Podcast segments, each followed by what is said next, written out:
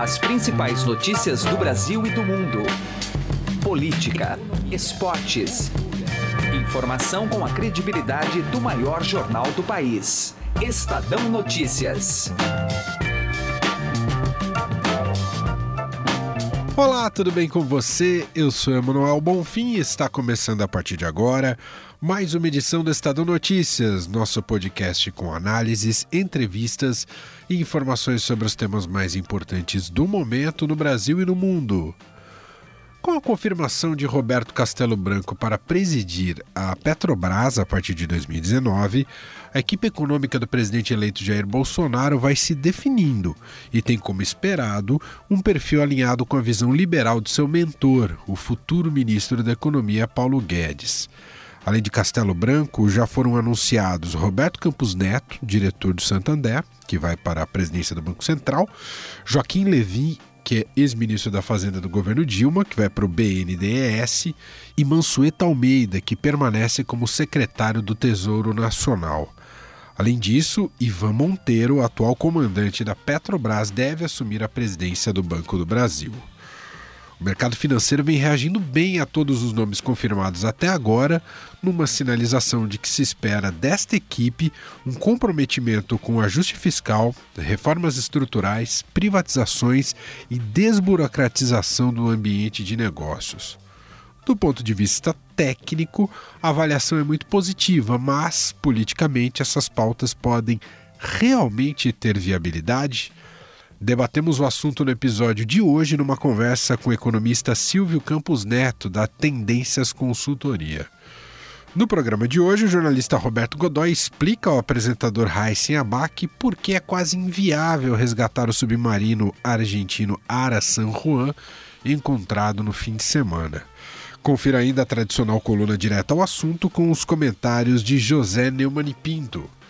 Esse é o Estadão Notícias. Seja bem-vindo e bem-vinda e boa audição. Estadão Notícias. O Shop Together reúne mais de 200 marcas que você conhece e adora em um único lugar, como Paula Raia, Animale, Osklen, Mixed e Ricardo Almeida. Entrega imediata, troca fácil e sem custo e o pagamento pode ser feito em até 10 vezes sem juros. Ouvintes do podcast Estadão têm benefício exclusivo de 20% off usando o código MODA20. Acesse shoptogether.com shop2gather.com.br. Shop Together se escreve Shop 2 Gather. Estadão Notícias.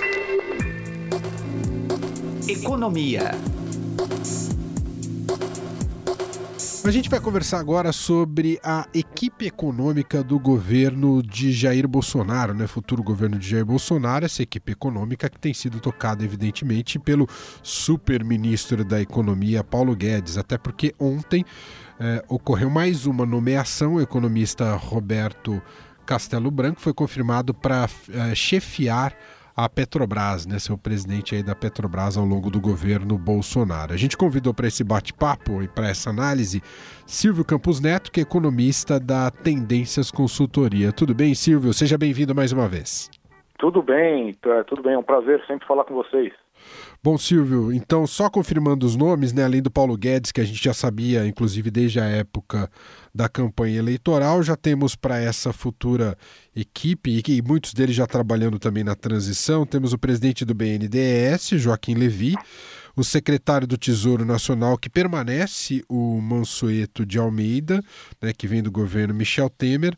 Tivemos essa nomeação do Roberto Castelo Branco, né, agora como presidente da Petrobras. Uh, e também o presidente do Banco Central, né, que tivemos o Roberto Campos Neto, diretor do Santander, e passa a comandar o Banco Central. Uh, com esses nomes já anunciados, a gente pode dizer que nomes são muito alinhados com essa veia liberal do Paulo Guedes. Era de se esperar que fosse por esse caminho, Silvio? É, sem dúvida. O que a gente avalia é que são nomes que têm realmente essa mesma linhagem, né? Na verdade, muitos deles, assim como Paulo Guedes, passaram pela tradicional escola de Chicago, né, que é uma linha bastante ortodoxa, né, bastante liberalizante é, do ponto de vista das ideias econômicas. Né? Então, nesse caso, faz realmente todo sentido que tenhamos uma equipe bem alinhada é, com esses princípios. E, no fundo, era exatamente isso né, que vinha permitindo, propor, proporcionando aos mercados uma percepção, um sentimento mais favorável né, em relação a essa candidatura de que teria realmente nomes alinhados a, essa, a essas diretrizes econômicas e que, obviamente, a partir né, da, da, da, escolha e do, da posse, que sigam né, nesse caminho que é visto por boa parte, enfim, dos analistas, dos agentes econômicos, como algo realmente necessário para que o país possa continuar né, e intensificar essa retomada econômica que a gente tem visto aí nesses últimos meses. A gente pode dizer, Silvio, que tecnicamente são nomes que são muito bem-vindos, há poucas contraposições a esses nomes, Silvio?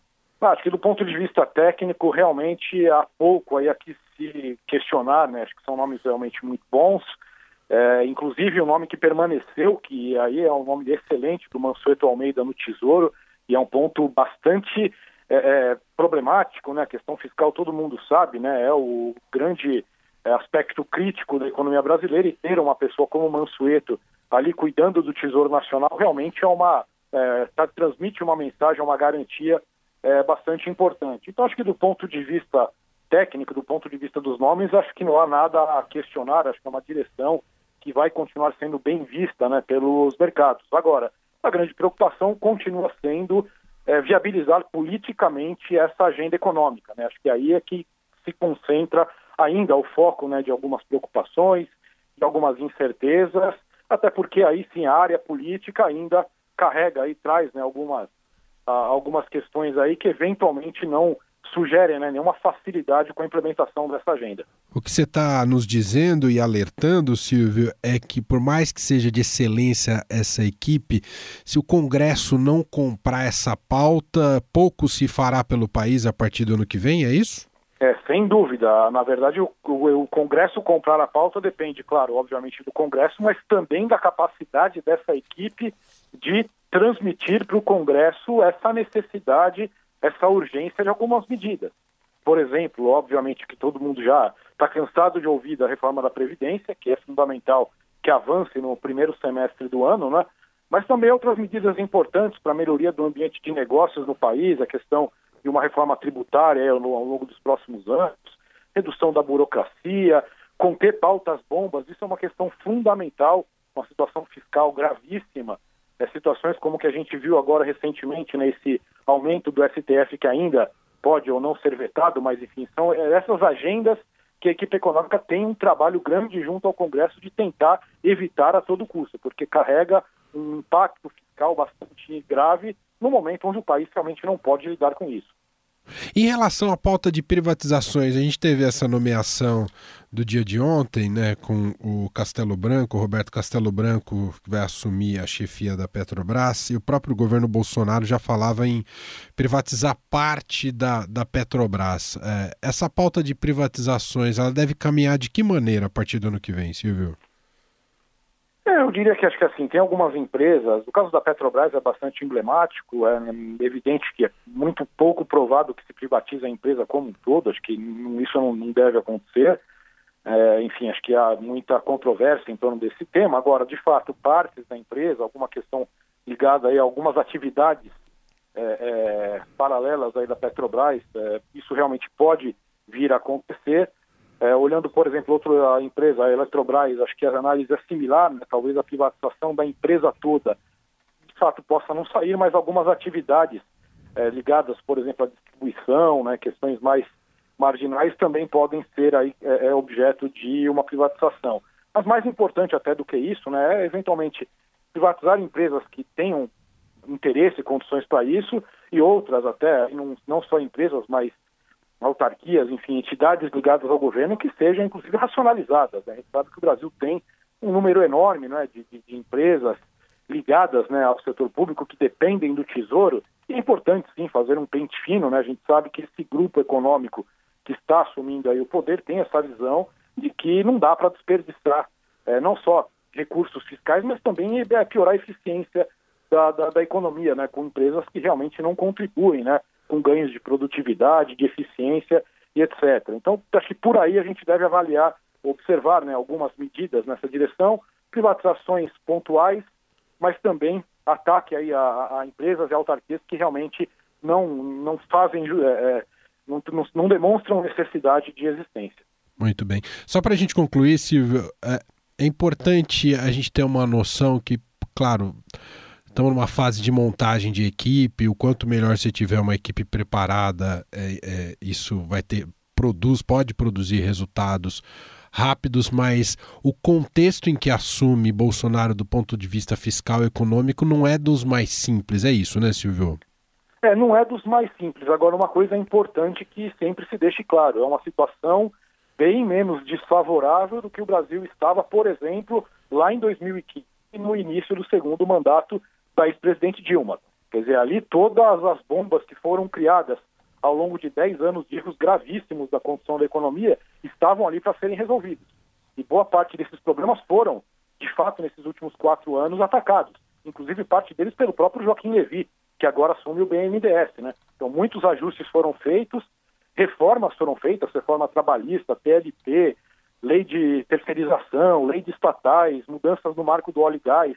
Então, houve muitas mudanças importantes feitas nesse período é, Temer, mas mesmo antes, na era Levi, isso já dá uma base importante né, para uma retomada para esses próximos anos. Agora, questão fiscal, essa sim, ainda requer né, ajustes mais críticos e aí a reforma da Previdência é o ponto de partida.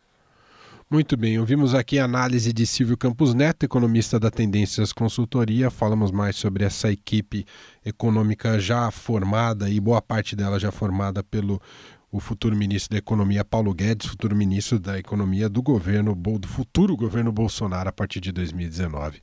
Muito obrigado mais uma vez, Silvio. Um grande abraço. Eu que agradeço. Um abraço a todos. Estadão Notícias. Direto ao assunto. Com José Neumann e Pinto.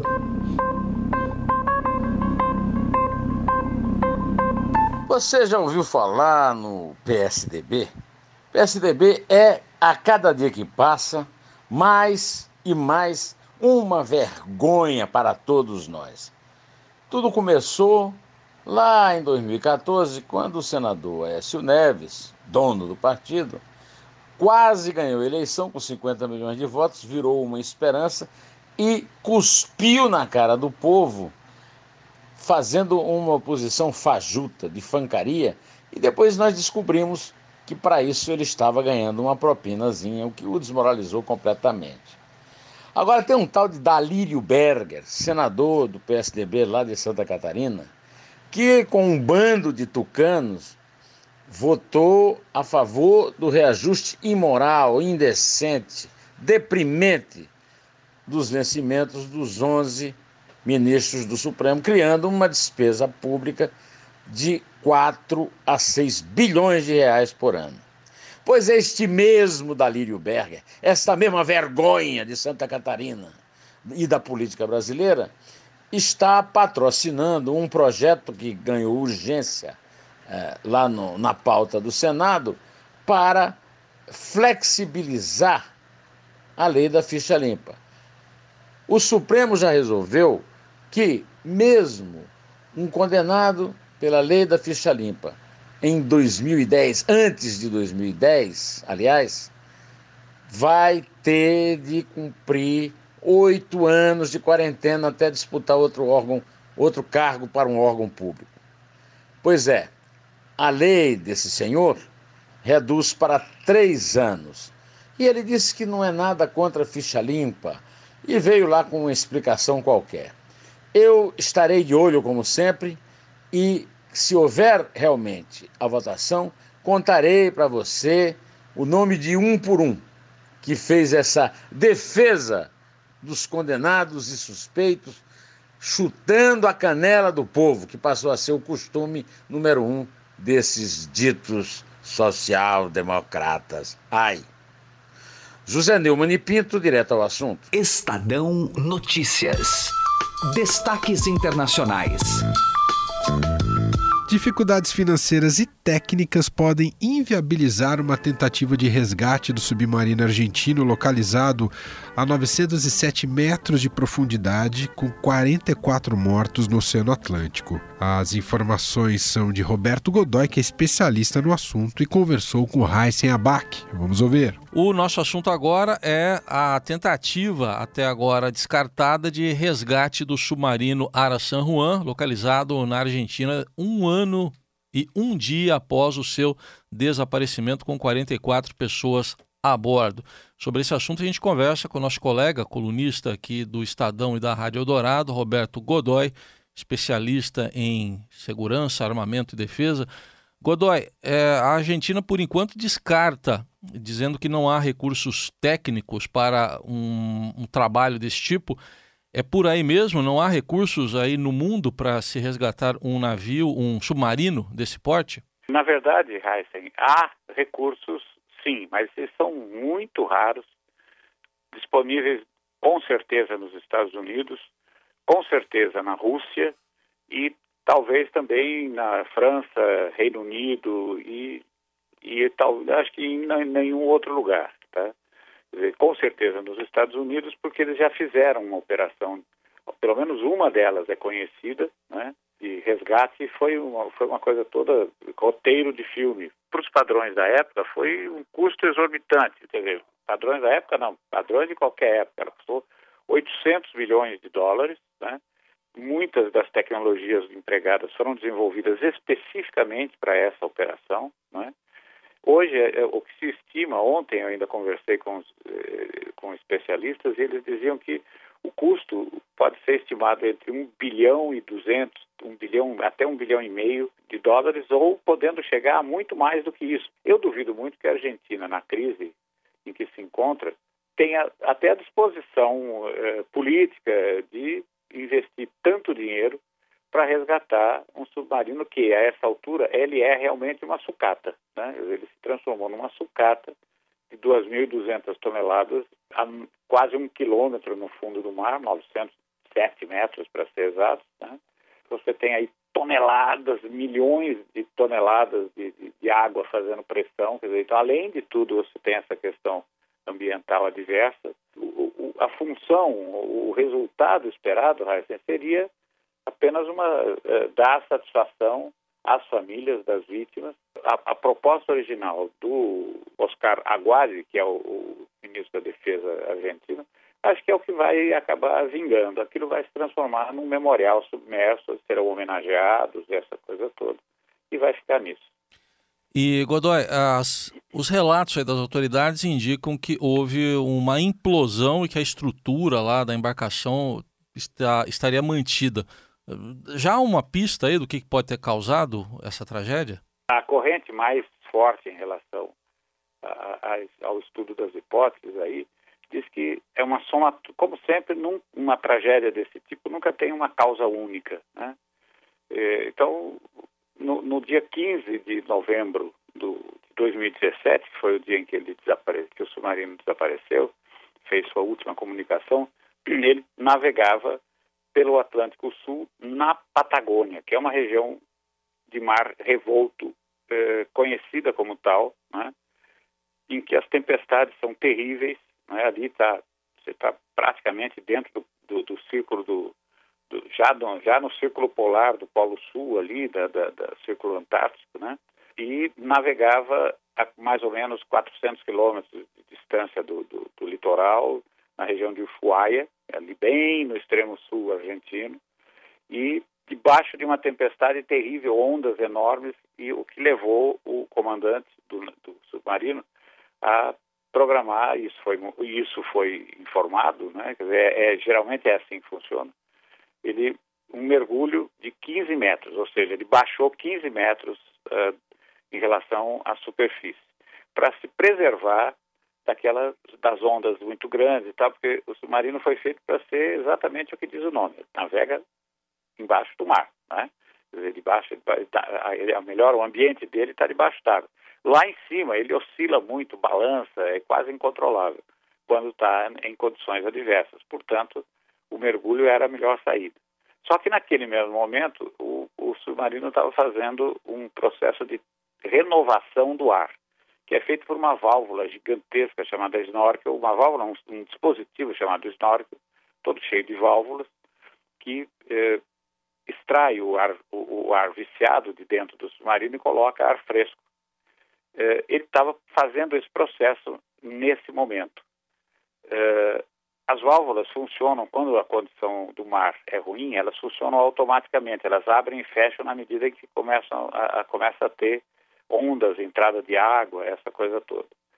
Uh, elas faziam isso a intervalos muito curtos, de poucos segundos. Resultado é que a renovação do ar não estava se dando na velocidade esperada. Teria sido aí, então já entramos no terreno, no terreno da, da, especulação. É bastante provável que o pessoal, o chefe da casa de máquinas, tenha decidido manter essa válvula sob controle manual para que o ar fosse renovado mais depressa e eles pudessem mergulhar mais profundamente ainda. Nesse momento, teria entrado água água, água do mar, teria entrado pela válvula e atingido as baterias elétricas do convés superior, por assim dizer. As, as baterias são distribuídas por vários pontos do submarino. Num desses convés, ela teria atingido ali, criando então um curto-circuito. Sem controle, porque ele estava submerso, quando, que é o momento em que usa as, as baterias, né? Eh, ele foi afundando. Ele afundou, ele saiu do controle. E aí entrou em implosão exatamente por causa dessa da diferença de pressão interna e externa, em que ele o casco foi rompido pela pressão externa e eh, dizem os especialistas provavelmente nesse momento a tripulação já estava morta. Né? tomara que tenha sido assim, porque a tragédia nesse caso foi menor. Sim, é isso que se imagina, né? Que, é isso que o que se, se deseja, pelo menos, né? Que, é, que não tenham morrido de uma forma tão lenta, né? Dramática. Dramática. Né? Veja, agora, como é, que, como é que a gente vai saber se isso tudo eh, se ocorreu de fato assim? Resgatar, a única maneira seria resgatar o submarino da maneira como ele está lá. Já é outra dificuldade. Quer dizer, será que o, esse casco que está lá, veja, milhões, de, milhares de toneladas, preso naquele lodo, aquela coisa areia do fundo, aquele negócio. Você tem que tirar ele dali, né? É como se fosse tá, é, é como se fosse uma um, um, tá ali sob sucção, né? Então tem que ser removido dali. Será que ele sai inteiro? Será que um sistema mecânico de extração não vai fazer com que ele se rompa? Então é muito, muito complicado. Uhum. O resgate é muito complicado. Muito bem. Este foi Roberto Godoy, fazendo uma análise também trazendo muita informação sobre as dificuldades técnicas e financeiras para um trabalho de resgate do submarino Ara San Juan, encontrado na, nas águas lá do, do, Oceano Atlântico, na Patagônia, um ano depois de ter desaparecido com 44 tripulantes. Godoy, obrigado e até uma próxima. Até uma próxima, grande abraço. Estadão Notícias. Momento Estadão Media Lab, Colégio Magno Mágico de Oz. Você sabe a diferença entre uma escola bilíngue e uma escola internacional? A Cláudia Tricati, psicóloga e pedagoga do Colégio Magno Mágico de Oz, explica pra gente. A escola internacional eh, tem uma proposta mais abrangente, menos focada na língua. A escola internacional trabalha a formação total, a formação ampla, usando também a questão da língua as, as competências que, que, se exigem, né, que se desejam fora da escola, é, o menino sabe muita coisa e não sabe como fazer com aquilo. Então, não sabe trabalhar em grupo, não exerce liderança, não sabe conhecer o outro, não sabe olhar para o outro, não sabe valorizar o outro, e aí o saber é, fica incompleto. Então, o conteúdo, junto com o que fazer com aquele conteúdo, a aprendizagem de fato significativa é que fazem com que aqueles saber seja dele e sirva para o mundo. Momento Estadão Media Lab, Colégio Magno Mágico de Oz. O Estadão Notícias desta terça-feira vai ficando por aqui. Contou com a apresentação minha, Emanuel Bonfim, produção de Leandro Cacossi, participação de Raíssen Abac e montagem de Nelson Volter. Diretor de jornalismo do Grupo Estado é João Fábio Caminoto. De segunda a sexta-feira, uma nova edição deste podcast é publicada. Tem tudo no blog Estadão Podcasts. Estamos também presentes na Deezer, no Spotify, no Google Podcasts, em qualquer agregador de podcasts. E mande seu e-mail para a gente no podcast@estadão.com. Um abraço para você, uma excelente terça-feira e até mais. Estadão Notícias.